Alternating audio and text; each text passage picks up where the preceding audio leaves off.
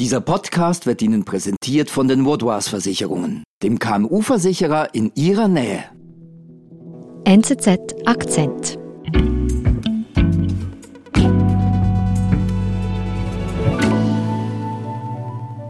Wer am 15. Juli in Albanien von den Behörden etwas brauchte, sei es ein Auszug aus dem Strafregister, die Wohnung umzumelden oder eine Versicherungskarte für das Auto, der kam nicht weiter, weil die Regierungswebseiten haben nicht funktioniert. Man muss wissen, in Albanien werden diese Dinge online erledigt. Eigentlich ist man dort fast weiter als in der Schweiz mit der Digitalisierung. Aber an diesem 15. Juli hat gar nichts mehr geklappt. Es war eigentlich alles offline. Was war denn da los? Es gab einen Hackerangriff und Jetzt fragt man sich natürlich, wieso Albanien? Wer will etwas von Albanien? Das ist ein relativ kleines, ein relativ armes Land am, am Rande Europas. Aber es war klar, da haben eine Gruppe oder mehrere Gruppen das Land ins Visier genommen und wirklich großen Schaden angerichtet. Albanien ist ins Visier von Hackern geraten. Die Bedeutung des Angriffs geht jedoch weit über das kleine Land hinaus und könnte auch Folgen für den Westen haben erklärt Volker Papst. Was hat die albanische Regierung denn gemacht nach diesem Hackerangriff? das gemacht, was wahrscheinlich alle Regierungen machen würden. Man hat das versucht zu untersuchen, wo kommt das her, wer steckt dahinter. Und wie man dann später erfahren hat, haben sie dabei auch Unterstützung erhalten aus den USA, von ähm, amerikanischen Regierungsstellen. Man muss wissen, Albanien ist in Südosteuropa einer der pro-amerikanischsten Staaten überhaupt. Also man pflegt sehr enge und sehr gute Beziehungen äh, nach Washington. Gab es denn gleich nach diesem Hackerangriff einen Verdacht, wer dahinter stecken könnte? Ja, relativ früh wurde Russland verdächtigt. Der Balkan ist eine Region in Europa, wo auch viel um den Einfluss zwischen Russland und dem Westen gekämpft wird. Es gab dann aber auch die Vermutung, das könnte einfach kriminelle Organisationen sein. Das gibt es auch. Da gab es verschiedene Spekulationen, was dahinter stecken könnte. Und was haben die Regierungen herausgefunden? Da sind ja dann Geheimdienste involviert, da wurde nicht darüber gesprochen. Aber solche Fälle erregen auch immer Aufmerksamkeit in der Community, wie man sagt, also in den Kreisen, die sich mit Cybersicherheit beschäftigen, die sich für solche Fälle interessieren.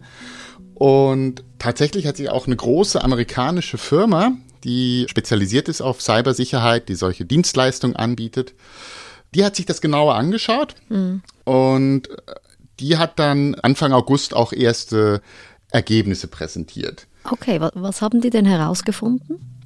Die haben dann gesagt, hinter diesem Angriff stecken vier Gruppen, das sind iranische Gruppen und die wurden vom iranischen Staat beauftragt, diesen Angriff auszuführen. Also da wurden ein klarer Hinweis bereits auf den Iran geliefert. Also der Iran hat Albanien angegriffen mit diesem Cyberhack. Wie kommt das? Was steckt da dahinter? Ja, das ist jetzt keine besonders offensichtliche Verbindung, ich verstehe das. Aber Albanien und Iran haben tatsächlich ein ziemlich kompliziertes Verhältnis. Das hat vor allen Dingen einen Grund. In Albanien halten sich seit 2013 ungefähr 3000 Exil-Iraner auf. Das sind erklärte Staatsfeinde des iranischen Regimes. Die haben sich zum Ziel gesetzt, wir wollen das Regime umstürzen, wir wollen eine neue Regierung installieren. Die heißen Volksmujahideen, also eine Oppositionsbewegung, aber mit einer militanten Geschichte, die auch Terroranschläge ausgeführt hat.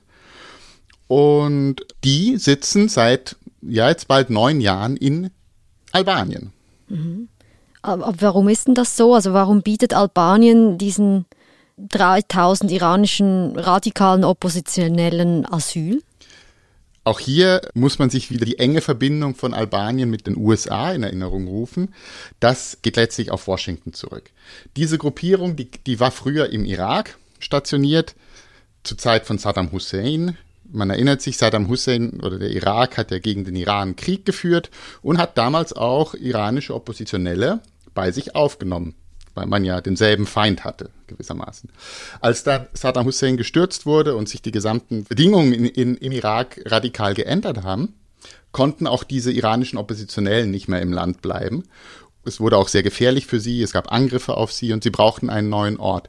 Und da hat sich Amerika für sie stark gemacht und hat von Albanien die Zusage bekommen, dass diese Gruppierung, die Volksmujahedin, in Albanien sich niederlassen dürfen. Mhm.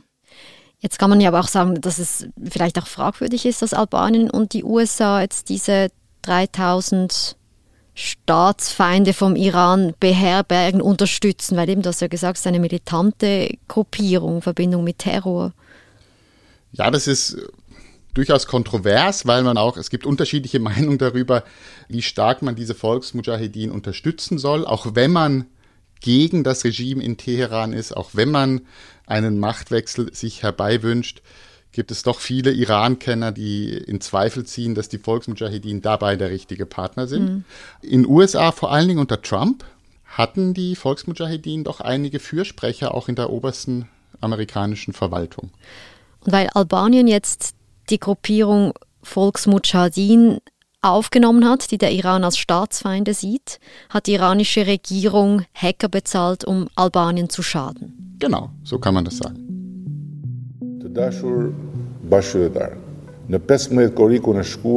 Und wie ist es dann weitergegangen in Albanien? Am 7. September hat äh, der Regierungschef von Albanien, Edi Rama, eine Videoansprache gehalten. Në bashkëpunim me agjencitë specializuara partnere të antiterrorit digital, të cilat Und dann hat er gesagt, wir haben diesen Vorfall von Mitte Juli eingehend geprüft mit unseren Partnern in Amerika. është orkestruar dhe sponsorizuar nga Republika Islamike e Iranit und haben ohne jeden Zweifel feststellen können, dass Iran dahinter steckt. Und das ist eine Ungeheuerlichkeit, dass uns ein Staat so direkt angreift. Und deswegen brechen wir die diplomatischen Beziehungen mit Iran ab. Und alle iranischen Diplomaten müssen unser Land in den nächsten 24 Stunden verlassen.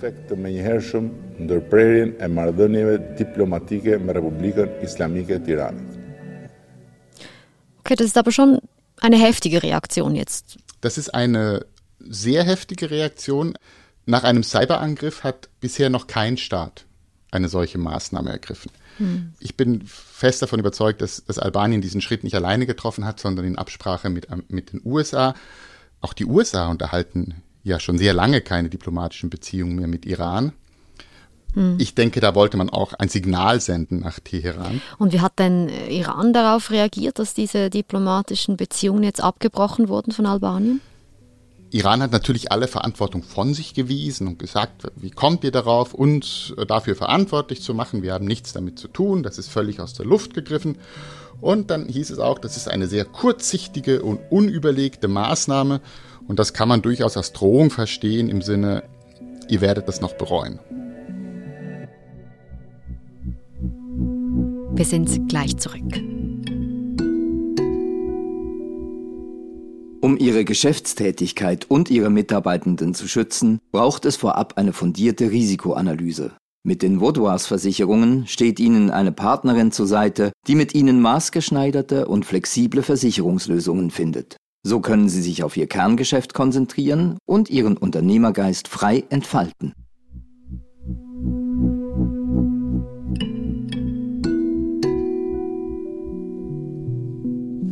Wie ist es dann weitergegangen? Das war jetzt Anfang September, hast du gesagt. Der Vorfall hat doch, oder auch die Reaktion in Albanien hat durchaus einige Wellen geworfen. Und in Albanien selber wurde dann darüber diskutiert, was bedeutet das jetzt eigentlich für uns? Wir wussten schon, dass wir im Visier des Iran stehen. Wahrscheinlich, wir müssen uns darauf einstellen, dass noch weitere Angriffe kommen. Und tatsächlich war es auch so.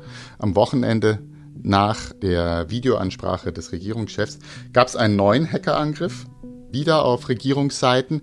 Diesmal waren zum Beispiel die, ähm, der Server der Zollbehörde betroffen, was dazu führte, dass bei Grenzübergängen die Pässe nicht mehr elektronisch eingelesen werden konnten und alles von Hand ausgefüllt werden musste. Und das wiederum hat zu riesigen Staus an den Grenzübergängen geführt. Also nur um zu zeigen, was denn das für, für Konsequenzen hat. Die Regierung, die, also die albanische Regierung hat dann auch kurz darauf bekannt gegeben, es sind dieselben vier Gruppen, die auch hinter diesem Angriff stehen und somit hat man wieder den Iran dafür verantwortlich gemacht. Heißt denn das jetzt, Albanien muss künftig immer mehr mit Cyberangriffen aus dem Iran tatsächlich rechnen? Das ist zumindest nicht auszuschließen. das Bemerkenswerte bei dieser ganzen Geschichte ist, dieser Angriff hat auch eine neue Qualität erreicht von Cyberattacken. Ein Experte, ein amerikanischer Experte sagte, dass Iran spioniert im Cyberspace, dass Daten geklaut werden, vielleicht auch manipuliert werden, das ist alles nichts Neues. Aber dass gezielt versucht wird, digitale Infrastruktur zu zerstören oder lahmzulegen, das ist eine Neuerung. Und dass das in einem NATO-Staat geschieht, umso mehr. Und deswegen sprach man auch von einer neuen Qualität der Bedrohung, die von Iran im Cyberspace ausgeht. Und ich denke, dass das wiederum erklärt auch, warum auch die USA so heftig reagiert haben, weil die USA haben, nachdem Albanien diese Ankündigung gemacht hat, haben sich die Amerikaner auch zu Wort gemeldet und gesagt, wir werden auch noch Maßnahmen ergreifen, um Iran zur Rechenschaft zu ziehen. Mhm. Welche das sind, ist bisher noch nicht klar, aber das, die Geschichte dreht sich weiter. Eben, also das ist schon, du sagst, eine neue Dimension, die sich hier auftut mit diesem Hackerangriff auf Albanien als NATO-Land. Genau, das ist eine neue Dimension von der Tragweite. Albanien ist ein relativ kleines und armes Land und hat deswegen auch nur beschränkte Ressourcen, um sich gegen solche Cyberangriffe zu schützen.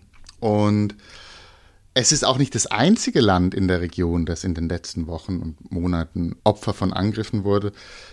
Andere Staaten, Montenegro, Nordmazedonien, Kosovo, alles auch relativ enge Verbündete der USA und die meisten auch NATO-Mitglieder, wurden ebenfalls angegriffen von Cybergruppierungen. Und obwohl die Hintergründe unterschiedlich sind und auch die Täter zum Teil unterschiedlich sind, zeigt es doch, dass hier die NATO eine verletzliche Flanke hat, dass es hier in diesen kleinen, armen Staaten in Südosteuropa relativ einfach ist, im Cyberspace einzudringen und Schaden anzurichten.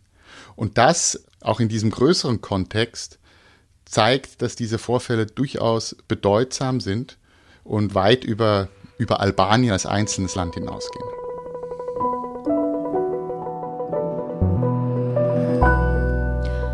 Volker, vielen Dank für diese Erklärungen. Ich habe viel gelernt. Sehr gerne. Das war unser Akzent. Produzent dieser Folge ist Sebastian Panholzer. Ich bin Nadine Landert. Bis bald.